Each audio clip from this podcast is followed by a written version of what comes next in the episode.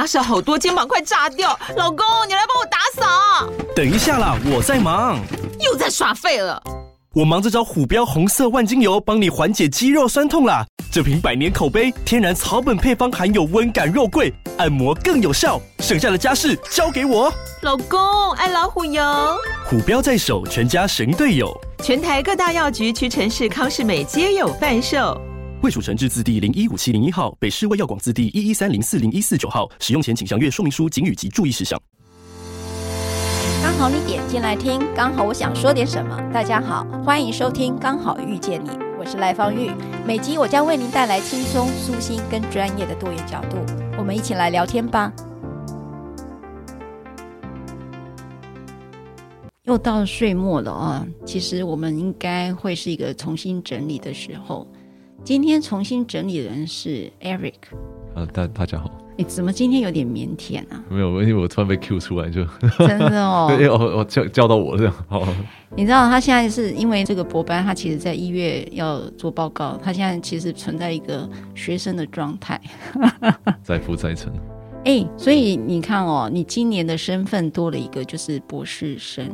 那种感觉是什么？最近“博士生”这个名词很有很有名哎，很很有名。那个是因为 那个因为某事件、某个事件、亲密暴力事件。对对对对对，多了这个身份，其实一直会去想到人家一直在讲说，如果还有一个人要叫他去玩股票或读博士班嘛，那以前就不信邪，后来就觉得，哎，好像其实人很多人讲的很多东西都有道理这样子。对，然后在在这过程中，其实博士班确实远超过我们原本的。可能学习的经验或自己想象中博士班会有样子。你什么时候起心动念要念博班？你其实有三个博班哈，一个是中医，上次我们已经有提过。你到底是怎么样一个起心动念？就在今年这种状态下又修两个，当然现在可能退掉一个，因为其实人真的有它的局限性了。嗯、对，是就因为那个距离，光是那个交通费，大概一个月要两万多块。哦天哪！那一因为一个礼拜就大概要四五千块了嘛，所以你要校正一下。对对对，要自己跟自己重新校准 一下。校准一下哈，就是说，其实一个月两万块，这个对一个呃又是行动心理师又是一个学生来讲，我觉得很吃力了。先暂缓这样，然后先完成一个。你为什么要念博士啊？呃，我当时其实是包含也是跟余德辉老师的关系，就一直也会觉得说，对学者或者是对学术是有有有向往这样子。哦，对，但后来发现自己对这个学术向往，其实应该都还是存在一种比较天真的想法。因为真的做进去之后，其实发现一个学者要独立去思考跟呃去产出创出的东西，其实是有它的门槛，跟他很需要去沉浸下来或沉淀下来的东西。他确实需要很多的沉淀，也很需要旁边的人的成全，对不对？因为我觉得，我觉得当学生其实是一个幸福的事，哎，就是他可以处在沉淀的状态，是。但是也不容易了哈，尤其在这么快速，然后又是清贫世代，对于 Eric 你这样的年纪来讲，我觉得是应该是压力很大吧？应该是说暂时没有办法去想到想到压力的问题，因为就是很多东西其实太快速到，就是你根本还来不及想，就可能就下一关下一关一直去了这样子。嗯，今天我们轻松聊哈，其实 Eric 我今天一大早起来，我们生死学经录十三集了，今天是第十四集。一整年，是我看到是二零二零年的十月，我们录了第一集。那时候我们正在讨论死亡这个恐惧、死亡焦虑的事。那时候你就带着催眠，那时候教我们怎么样回到当下。那时候你的感觉，我给你给我的感觉是挺……我们在讲说，如果说对一个人的观感啊，或者是诶，你讲的叫什么自我校准是吧？嗯，对。我觉得那时候你刚认识我，所以你不太知道我要干嘛，嗯，对不对？当时确实还对你不熟。对。现在十三集，你知道我们一个月一集，所以我们就相处了有点熟，这样有点熟了。对，你第一次录音的时候感觉是什么？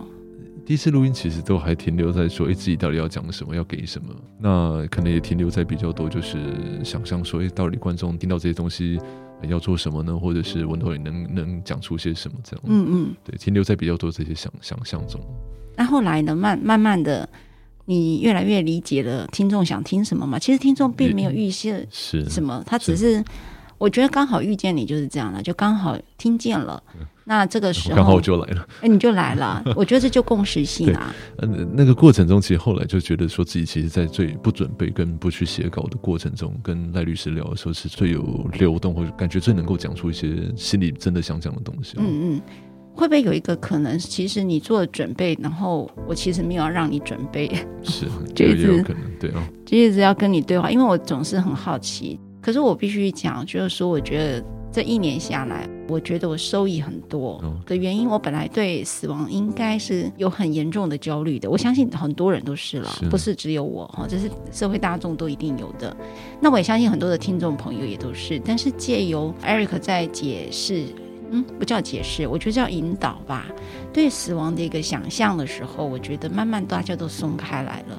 那因为好多朋友反馈这件事情，那这个也很莫名其妙。其实你也知道，Eric 他即便想准备什么，也都会被我打乱掉。那也不知道为什么就会一路一步一脚印的一直走到大家好像更明白了死亡，就像他上一集讲的，死亡就是死亡的本身。好像你也不用准备，因为你也没办法准备的。是，你知道我多担心？Eric 跟我讲，我现在念博班太累了，呃，我好像已经不知道干嘛了，所以呢，我们的 Podcast 要停了。我就很怕他跟我讲，我们生死学是不是告一个段落了？你知道，Eric，你你有这样想吗？嗯，是没有了。就是说那个，反正你想要赶快给我承诺。我在在博士班，在博士班本身就是一种死亡嘛。哦，OK OK。我说做田野去了，就是做田野去，去一个濒死经验状态，每天都在濒死经验这样子。嗯。不过讲到这个，我说我们因为清华大学其实这说真的也蛮感谢学校，就是资源真的很多，然后有邀约唐凤。来来跟我们做演讲，那他其中其实提到一件事情，就是说他其实，在十二岁以前，他都身体一直都蛮不好呢。嗯，那他大概在十二岁的时候就开了一次蛮大的刀，然后就从此之后就好，就慢慢的比较走上轨道。这样，他说他对他所讲出来的东西，其实没有任何的欲望想要去说，呃，这是我讲出来的话，或者是保有那样的著作权这样子那样的话语权。但是实际上，他就是说他有一个反向的欲望，就是。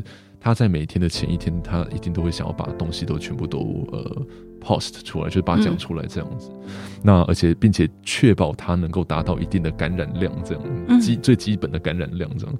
那他说这个东西其实变得他到现在的习惯，就是他睡睡前一定会把所有东西都在今天完毕。那他就说他其实真的最大的恐惧或最大的那种过去的最大的担忧，就是他隔一天不会再醒过来这样子。哦所以他说，他其实随时都一直都处在。他说到现在，他的这个心，一想十二年的时间，嗯也都到我们他国中了嘛？对对，所以我说国中前，他几乎每天都有这样的那个，所以他也变成他的一个很自然而然的一个一个习惯，就是他到前一天一定把所有东西都完毕。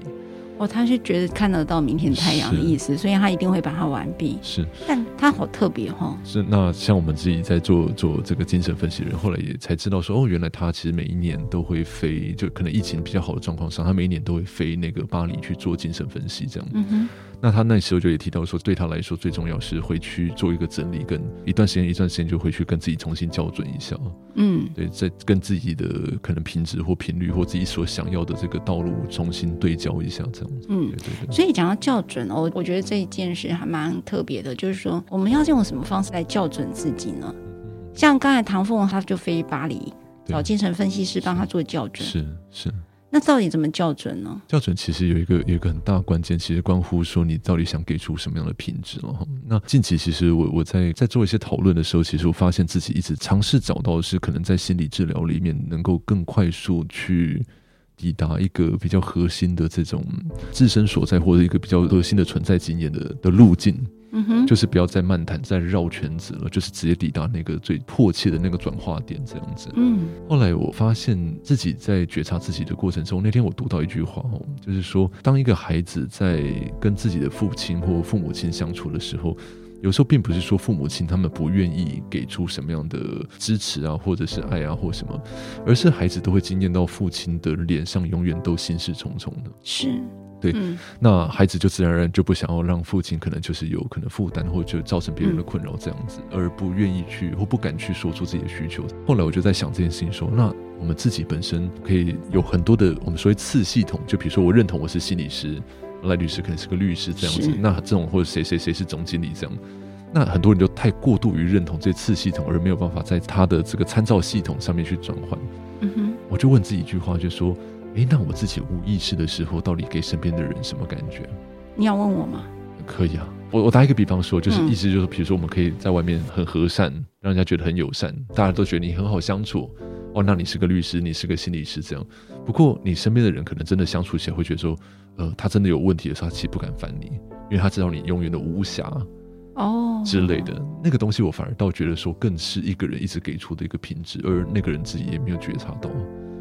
对，那个更是他自己本身真实的样子。Eric，你刚才意思是说，那个自我校准的那个方式是找到自己内在更核心的那个样子吗？还是价值？还是位置？应该是说，像我之前有提过说，一个人比较不可能太知道自己是谁。对，像在一个比较灵性的一个核心命题，跟哲学有点像，就是比如说，就是 know yourself 嘛，就是那，但是在一个比较灵性的一个大灾问或一个核心主题叫 know thyself，就是说，就是知道你是谁这样。但是就很像有人说，我们跟像达赖喇嘛或一些比较一些上师或什么，我们的差别就是他知道他是谁，对，我们不知道我们是谁，真的不知道，对，因为他们可能带了全然的意识转世或什么，但是我们并不真的知道是谁，所以这个问题其实永远也无解了，暂时是无解的。我很喜欢 Eric 聊这一题哦，我们刚才也在聊哦，他有提到说唐凤在十二岁以前，其实他有一个性别。十二岁之后，你刚才就在那个演讲的时候有去提到，他觉得这个性别我大概知道要干嘛了，所以我就到十二岁之后就换了另外一个性别。是，然后呢，他会不断的反复用精神分析学来做自我校准。对吗？是我这样理解是，对吗？是他在讲那个性别是这样，就是大家会问，一定对他的性别是最有好奇的。呃，很多人他说问他呃性别认同是什么？他说他其实没有很喜欢认同这个字，嗯，他自己也不用这个字。他说认同就好像我认同一个政党，那就代表我要对立另外一个政党的感觉。嗯，所以他说我在十二岁选择经验了一种性别。那我觉得我体验够，然后我十二岁后我想经验另外一种性别。嗯，他说，当你用经验去不体验某件事情的时候，你就发现你其实跟什么东西都不会起冲突。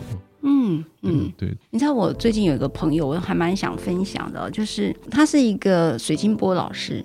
那因为我们那个协会儿少群心会有个创伤中心哦，那么有时候我们会可能需要一些啊比较疗愈性的工作坊。那他就是用水晶波。那这个老师很可爱，他其实看起来就像一个孩子啊，但是他有一点年纪了。他很妙，他每次我跟他对话的时候是不用脉络的。我譬如我我可能讲我最近发生了一件什么事，可能我跟各个朋友都可能要用讲我最近发生了什么事啊，A B C 的事情，所以我最近有点累。好，我最近呢，因为碰到了谁谁谁讲了我什么话，所以我有点生气。举例哦，我们都有很多的脉络，但是他很妙的是。你跟他对话的时候，他就直接从嗯，你最近心情不好，我们就从心情不好这边就开始讲了，所以他是没有脉络的。那他一直搞不清楚他自己怎么回事，是。所以那时候余德慧老师，他跟呃刚好跟艾瑞是同一个老师啦，他就说你就是一个不用看书就是一个现象学里头的人，就是你只会看那个现象。你是没有一个背景跟脉络去支撑，你就马上可以把那个现象给说出来的人。看现象说话，看现象说话，对不对？是是是。然后，所以我每次跟他对话就变很快。譬如说，这个钟头里面，我可能可以谈了五六件事，可能在别人我可能要谈只能谈一件事，但我在这边就直接。可以从这个现象开始聊，那我们聊出来的东西，那个语言其实基本上就是一个另外一个 Eric，是很散，就是比较有点那样说，可能没有一个章程了，就比较不知道起承转合是什么。嗯，他没有，因为他没有那个逻辑性有那个逻辑性，对，他就是那个现象哈，在内在语言里面。对，在内在语言，各位可能没有遇过这样的，这我也是第一次遇。可是当我跟他讲，我说：“哎，你好特别，你是去脉络。”然后后来他就每次会问我说：“那我是什么？他是什么？”他后来一直透过我来校准他到底是什么。他说，他只知道他被分析出来说，他的左大脑只有百分之二十，百分之八十都在右大脑，所以他是对于那种数字啊、记忆的脉络的东西，他其实他就不行，他完全不行。所以当别人在正在干嘛的时候，举例来讲，我觉得，譬如说我在这个职场上，好像大家不太喜欢我。我前几天才跟他讲，我说，那你肯定不会说不喜欢，为什么？因为他没有评价，是他只知道说有这个现象。这个地方我走不进去，跟这个地方我好像要退出来一点好一点。他没有什么好坏评价的东西，他整个脱离那种世俗的那个文化观。是，哎，好妙。是，但是他最近就常常跟我聊说，哎，他就透过我在描述他说，因为我有逻辑嘛，所以我就逻辑，我就描述了他的形状，我他就突然解惑了。后来我最后跟他讲说，告诉你一句啊，请你就维持你的纯粹。然后呢，别人说你什么你都不要管，就是那个不一样，你就维持这个不一样。然后他就跟我说一句：“我终于明白，原来纯粹是我的权利。”哎，我说对，因为他接受到就是说不用特别去跟别人校对，然后校正校准什么东西，校准什么。其实你的存在的本身就是你。我我那时候跟他谈，那后来我觉得他在这里头就整个被接纳了。所以我觉得 Eric 在讲说。呃，像唐凤那一件事，就是说他就有他的特殊的生存的方式，活着的方式。是。那他是透过精神分析学来做自我校准，对吗？一一部分可能是这样子。那当然，他有很多他自己可能平常的兴趣嘛，或者什么的。那对他来说，可能一些事情也是他校准方式。我是当然是不太明白。但是我我觉得这样听完下，我觉得那个校准其实是真的，就回到自己会最自在的状态。其实自在对啊，是是对自在其实还是很很大的一个指标。对，就比如说像像赖律师之前也有提到一些人，就是可能他们不管在临终的时候或什么的，你会发现他们那个自在度真的是很高。对，那也无关任何宗教、任何的理解、哲学，都都无关这些东西，都没有，都是非语言的。对，所以人要怎么样在那个没有人？这于于老师也曾经说。人如果在一个没有人格的状态上的时候，其实会经验到一种轻松跟一种非常非常洒脱跟自在的感觉。嗯嗯，对，那那种纯然的内在性的时候，其实要的就是说，那个你跟自己自处的时候，其实你会知道，即便你没有任何参照点，你可能都还是会感到的那股自在。嗯，那个品质才是最关键的东西。是，你知道，我今天早上就开始看余德慧老师的，我觉得被 Eric 带的，好像一直念 于德慧老师的东西啊。他讲了一段，我特别想要跟听众朋友，主要也跟 Eric 分享哈。他这边提到说，哭泣本身就是令人想到空的性质。哈，他说日本京都学派谈的空的丰富性，他说它在于就是那个流动。他用“流动”这个字，我还蛮喜欢的，就是说空的本身就是一个流动，所有的状态就是一个流动的状态啊。然后呢，刚才讲到那个校准，对不对？我为什么突然翻了这篇，想要去回应那个 Eric？因为余德惠老师提到他有忧郁症。他的说法很好，很特别。他说：“呃，目前我们知道，进入到某一个时间流，可以让人粗略大概可以体会到空。所以各位听众们，你现在正在听这个 podcast，对不对？你可以感受到这个时间，我正在听 podcast。可是你知道，忧郁症的人是什么事情最多？你知道吗？他说时间最多，他失去了对时间的掌控度。他就说，他的忧郁症最害怕就是时间，因为他时间太长。对，他的心智会缩得很小，那他落实的能力就变得很弱。他那个要去落实去执行什么事情，他变得非常非常的弱。你可能你的一分钟是他的一小时，他时间会变得非常非常的长哦。所以他说忧忧郁症的时间多到不知道该怎么样过日。人在不忧郁的时候跟人家聊天，一下子就觉得哦，时间怎么那么快就过去？你听着 podcast 哦，怎么就过去了？可是对他们忧郁的时候，你多讲一句话都会嫌太多哦。所以他以前在最忧郁的时候，坐在研究室，整个人就会一塌糊涂。但后来呢，他发现了一件事。忧郁症是一定要有人陪，他是透过陪的人去抓回时间的那个校校准的那个时间感，要不然他失去了那个时间到底现在是怎么回事？所以他说一定要去掌握那个时间。他说你胡说八道都没有关系。后来呢，他就说他记得他忧郁症的时候，对很多节目都看不下。你那你知道他只能看什么节目？他只能看小朋友的天线宝宝。他说他只能看到一个这么单纯的事情，因为他们讲的话最简单的。所以等病情好的时候，他就从天线宝宝可以看到日本的连续剧阿春。他说阿春是一个旅旅馆的小女孩，心地很善良，所有的事情都会变得很简单。就慢慢的阿春结束之后，就出现了另外一个比较复杂的日本剧，你就越看越复杂。他说我就发现电视可以校准哈，他用的是反映出我的时间结构了。但想一想，这个过程不就像一个小婴儿慢慢长大？所以忧郁症的时间就是一种慢慢长大的过程。我觉得很妙哎、欸，有没有觉得好神奇的一个体悟？原来他透过了这样的过程的现象，慢慢的去长大，然后用一个最简单的事情去校准，然后再慢慢的去校准更多的事情。阶段性、阶段性的校准的感觉。对，所以 Eric，你现在校准了哪一件事？在今年二零二一年。你觉得呢？今年的校准其实蛮蛮有趣的。我就说今年其实自己原原本去年都我们都会开玩笑嘛，就说那个呃给明年自己一个那个期许的一个字这样。那我我我去年给自己的字，其实我我自己听现在再重重新想回来，其实我觉得是有它的意思。给自己一个钱这个字。那这样听起来乍听很世俗，说对，越世俗越好。原因是让自己真的能够再稍微更落地一点点，或再更接地气，或更食人间烟火一点。那我们常常开玩笑说，人如果那个觉得自己太飘的时候，我们不管说那种在一些那种很很很迷幻的状况上的时候，跑去吃麦当劳就就接地气了。对，咸酥鸡、臭豆腐都。对，就就接地就就接地气。所以铜臭味臭嘛，接接地气，靠铜臭味应该是最快的这样。但是但但不是说去去累积什么金钱什么东西，而是说真的把就跟世俗有关的东西，或者是这种呃数物有关的东西，真的好好放进自己的系统里面去思考，说这个东西到底跟我的关系是什么？Eric，我跟你讲一个分享，因为 Eric 是一个很灵性很高的人，然后他每次讲都是三维度以外的事情，所以你就会看到他每次哦，我刚才为什么讲说从第一集。我那时候刚认识的 Eric，他一直在强迫自己想三维度以内的事，就是这个地球上的事。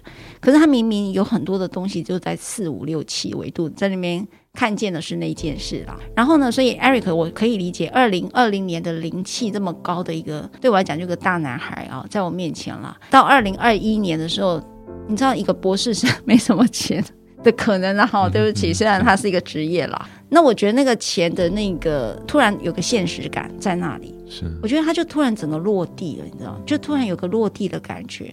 那我要跟你分享的是什么？我大学的时候也是这样飘的。我大一的时候飘到每天都不知道自己，每天自问自答都是在我是谁，我为什么在这里，我要做什么？这么迷幻，很迷幻。我跟你讲，那个状态就是不知道自己每天在那边飘什么，你知道吗？书再怎么念也念不起来。那个书怎么念？我就觉得我每天很认真跑图书馆，可是考试好像也普通而已，你知道？你我用什么落地？你是用臭豆腐啊？不是，你不是用臭豆腐，你是用麦当劳。我是用我老公。我那时候交男朋友，因为我老公是一个超级接地气的人，他是一个规律到不行的人，你知道吗？这个时间他就是有个很实际，就刚才于德惠老师讲，他非常有时间感。此时此刻，你这样要做什么？你现在要吃三餐，对我们来讲，在飘的人三餐哪里是是一件事啊？对不对？想吃就吃，不想吃就不吃。所以人家又开玩笑说一句话，说两个人在一起就是一直互相问对方今天要吃什么，直到其中一个人死掉为止。对，因为他很类似，类似类似。那我以前是不会的啊，我这个时候一定是那种在校园里面飘来飘去，没有，他就很落地，三餐很固定，所以他就让我整个落地。结果你发现一件事。我从此之后，我的功课每次都第一名，我考什么都一百分。我就觉得说，怎么会落地好重要，好夸张啊！所以人家说什么不要谈恋爱，我那时候说我妈，我妈骗骗我很久。谈恋爱才是那个关键嘛。谈恋爱就整个让我落落地了。那那时候。我光练个日文，我也没怎么念，哎，怎么又一百分？哎，那个怎么没有念？怎么又拿了奖学金？你知道？我就明白了，那个落地就是在这个主流社会里头，他所需要的东西，它就是一个落地。是，好啦，我我我是在那个时候被校准了一次。是，所以所以其实有一个有一个灵性的一个，也是一个很大的命题。然后其实一个很大的关键就是叫做把无限变成有限啊。对对对对对，所以就是我们讲的天花乱坠的东西，其实就到最后你还是只能经验某一个东西，其中一个东西这样子。你得承认你只能经验某一个东西，你只能某只能两个博士班，你只能经验一个。对对对，一样的道理。对对就，你念不了博士班，你就经验你现在这个就好了。你 你不要学 Eric。倒是刚刚讲到时间的这个东西，我想到一件事情，就是我们我我很认真在看催产素这件事情嘛。那像我之前也提到说，像有些人他们可能包含说，哎，可能。像在美国，有些人是多重伴侣或什么，他们其实，在催产素的这个技术是相对低很多。催产怎么写？Oxytocin 那个那个叫做，你念成英文我更听不懂。或者催催产素就是 催生，然后生产生产的催产素。了解。这个东西有个很好玩的东西，就是说我后来仔细在读一些像心智化或者是这种我们说依附关系，他说一个母亲在给孩子。在这种，因为催产素最关键的东西是跟信任感有关啊。对，我我们感觉到，比如说包含性高潮或这种愉悦或狂喜，其实都跟催产素有很大的关系，或者我们对一个人的信任。嗯、后来他，我我仔细在看他说，这个催产素其实真正的意思是说，他能够，比如说假设我们假设跟赖律师认识，然后。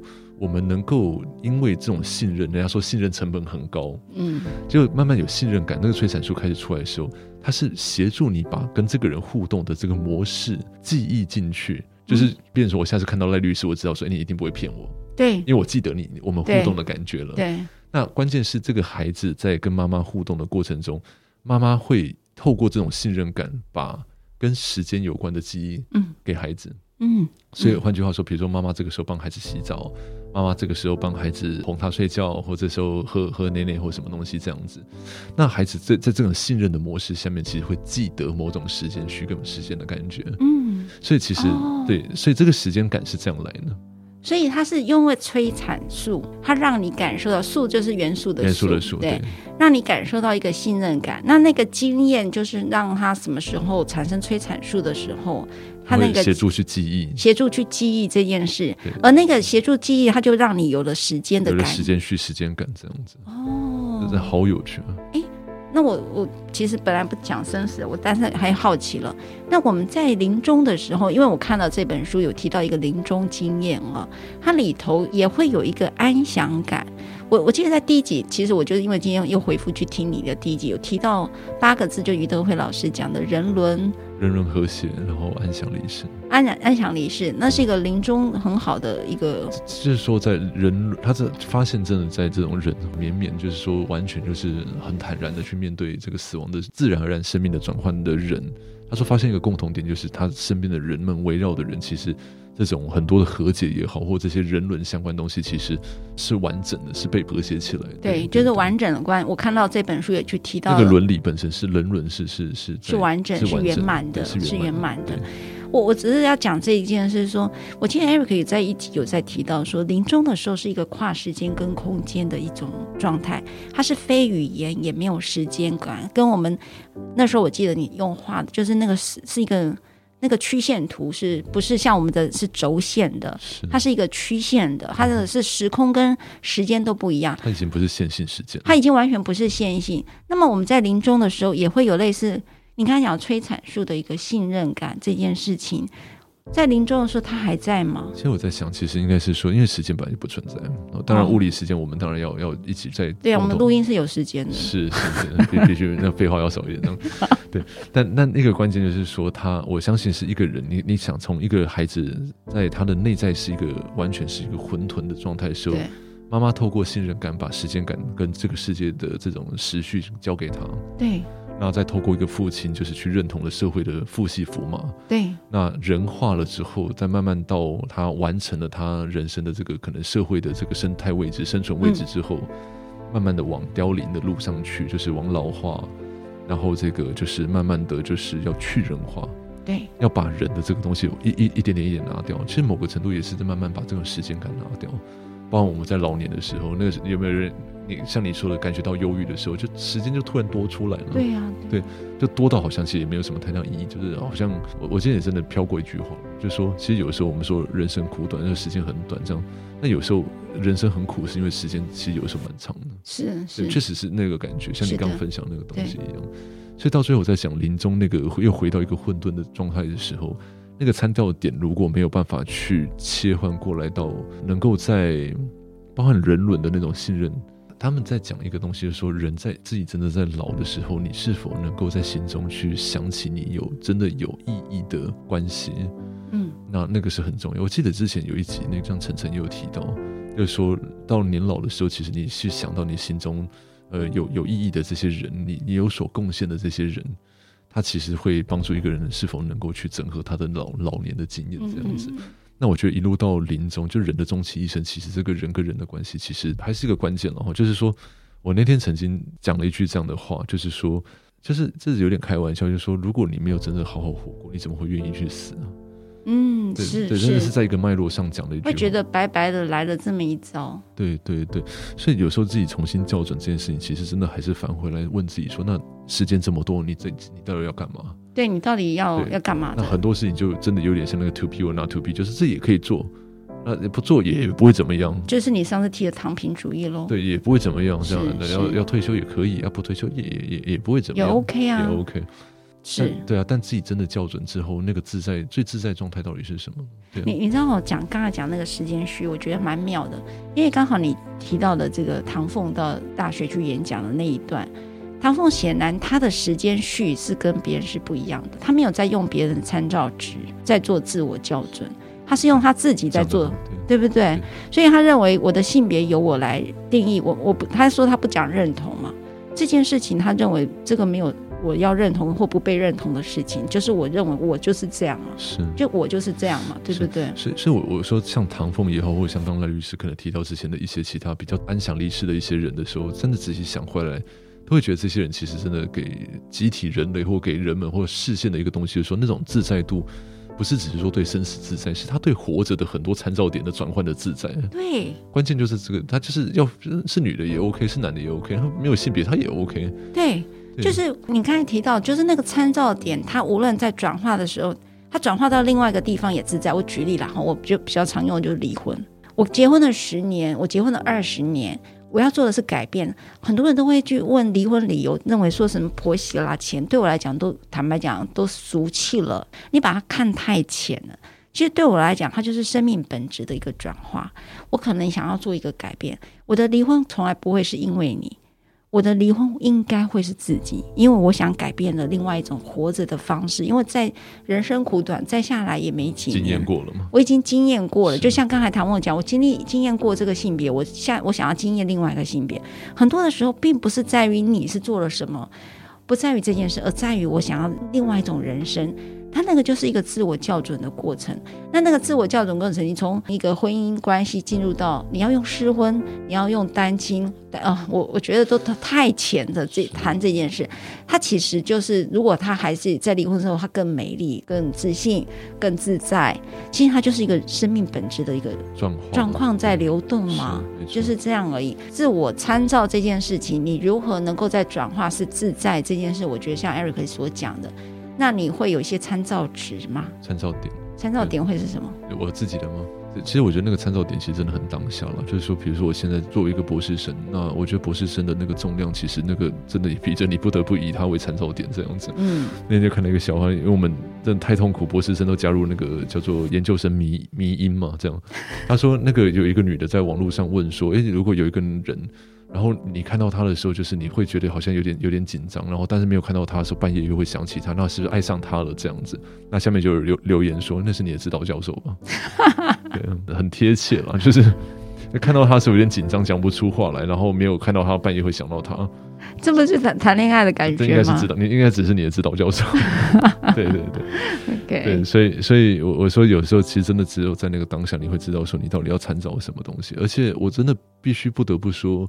就像我们之前可能有提到那个像德雷莎修女那种灵魂的暗夜，有的时候你真的会没有参照点，没有对不对？事实上，有的时候真的就是没有参照点。对，人人生好玩或人生困难就在于他有的时候真的没有参照点。嗯，我觉得那个没有参照点的时刻，然后不管说是在边界经验，或者在这种濒死经验，或什么。真的很考验每个人，就平时到底在转换的那个过程的那种自在度，或者是就很像曾经有一句话说，如果你没有办法承认两个意见或两个概念之间是能够被交换的话，那一定会发生冲突跟流血。它不能允许被交换的时候，就一定会发生冲突跟流血。大家可以反复听这句，他有一集 Eric 有在聊这件事情。刚才去提到那个参照点这件事，我刚才当然马上就问 Eric 你的点会什么，但是有人是没有的。然后我在看这本书的时候，就是凯瑟琳他这本呃，也就是余德慧老师他请他的学生翻译的，王荣邦老师翻译，对对对，他蛮妙的，你知道吗？他有提到一个说，他之前呃在做这种临终服务，因为 Eric 你也在做临终服务，他看到的。点，他只要每次一上车，经过那个街头都是悲伤，然后走到了那个病房的门口还是悲伤。他每天就是觉得我开始做的所有事情都是悲伤，直到他在那个临终的那个陪伴过程当中去体验到那种神圣的时候，他转了一个点之后，原来。在死亡的交界、生死的交界的时候，是一个很圣灵的状态。其实是，对啊、是是一个非常圣灵。它是一个是生命本质正在从物质转化的一个，一个呃，转化到扬升到灵性的一个状态。那是一个很大的祝福。所以他说，原来他是一个这么大的一个这么圣神圣的一件事，而他去见证。他说，从他那个 moment 改掉之后。他走到了任何一个街头，走到那里，他都带着祝福、感恩的心情，他再也没有悲伤感了。然后他提到这个临终的感觉的时候，他说那个时候的生命品质是放松的，退出这个世界的，然后是一个光芒的、内在性的、静默、神圣、超越。在临终的那个现象的时候，他会突然转到一个织物，好像。比你本来局限在这个世界上所理解的事情，突然你好像你打开了很多的更多更多更多的更多的意识。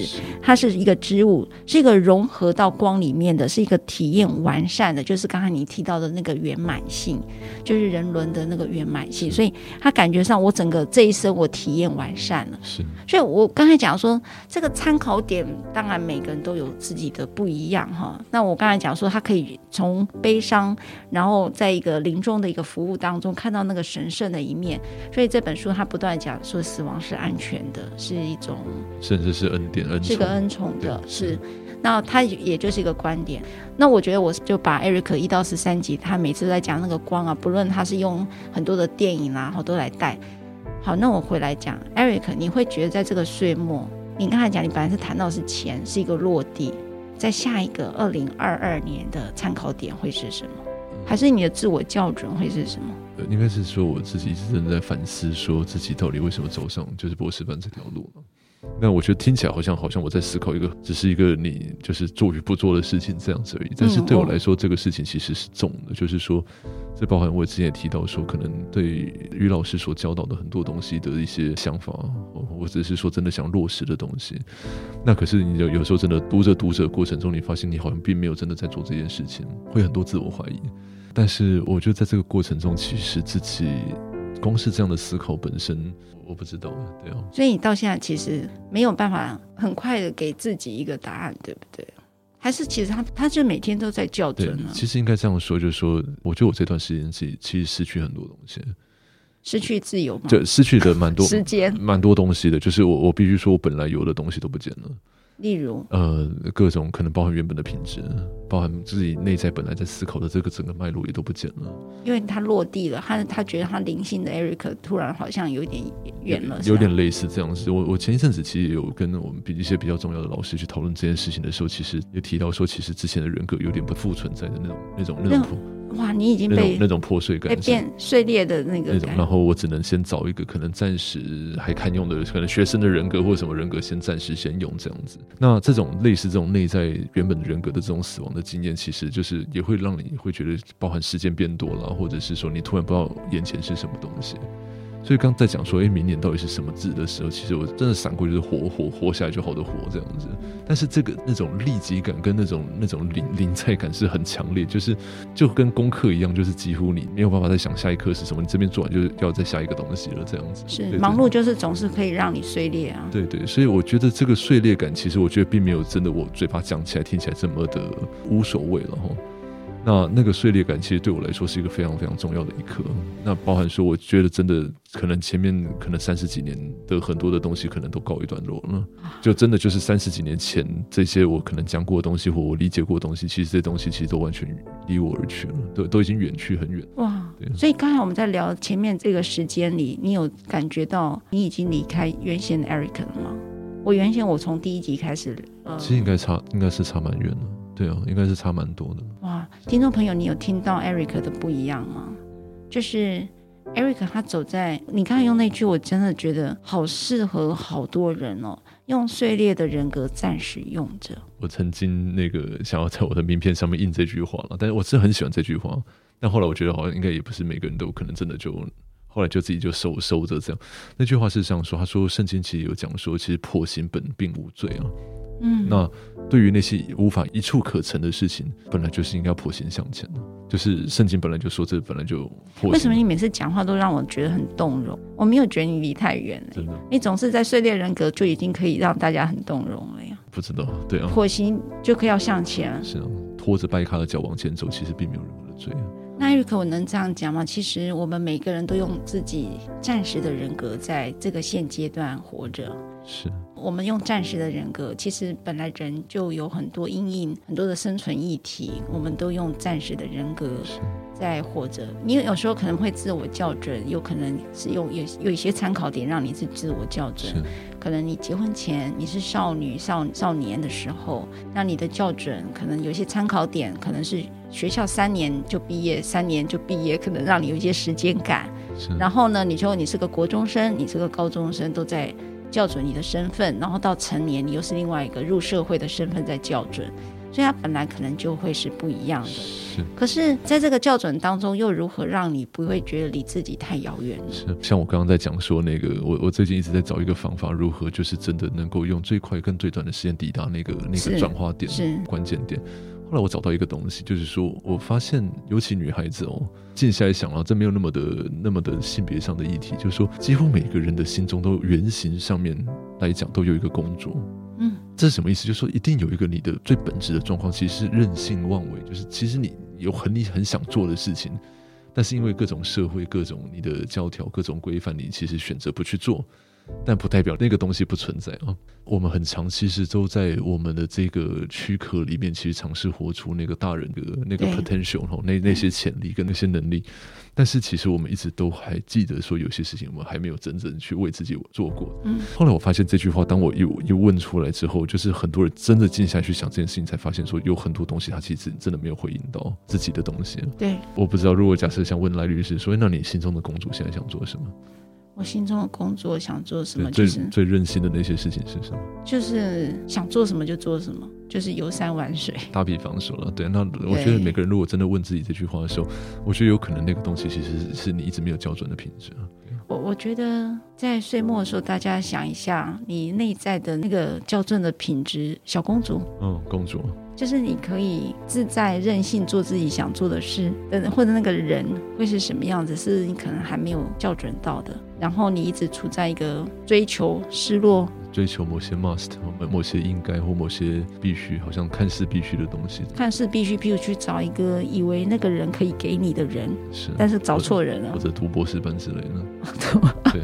一定要这样讲。希望二零二二年的 Eric 是又重新校准过后，在另外一个参考点上给我们一个全新的 Eric。他其实今天好可爱啊！我我觉得说实在，他今天穿穿一个像一个学生的样子，跟之前不太一样，是真的不太一样。因为我来之前其实穿西装，然后又刚会谈完嘛。哦，你还穿西装哦？就穿那个西装外套。哦，那我真的认不得你了，是真的认不得你。在岁末的时候，也祝福大家都有新的一年。那我们当然知道，地球有很多的挑战嘛，哈，气候的变迁呐，哈，现在已经有气候难民了。然后我们也不知道疫情是不是就此告一段落，我们都不明白。然后我们生命也可能因为这大环境的变动，我们都可能在飘飘荡荡的。我在猜，所以其实自我校准跟找到参考点，找到自己活着的样子，我觉得是必然要做的功课吧。在岁末的时候，我讲 Eric 给的就是这样的一个功课，我可以这样说吗？是，因为刚刚讲到重新校准，我想到说有一本书，其实我也是蛮推荐，就是说它叫做《人类进化的重新校准》，那告别末日恐慌，然后迎向世界的新秩序。那这是克里昂的书，但是就说它里面在讲的很多东西，其实也预示了很多我们接下来可能会面对到的事情，或者是说我们在这样的很快速跟很动荡的时候可以怎么做的一些大的一些准则。嗯，这本书蛮有趣的。好。谢谢 Eric，谢谢大家，拜拜。如果你喜欢我分享的内容，欢迎订阅。想请我喝杯咖啡，欢迎打赏，我们会全数捐给儿少全心会。如果你想要更了解儿少全心会，在每集详细内容都会有介绍。大家下次刚好遇见时，我们再来聊天喽，拜拜。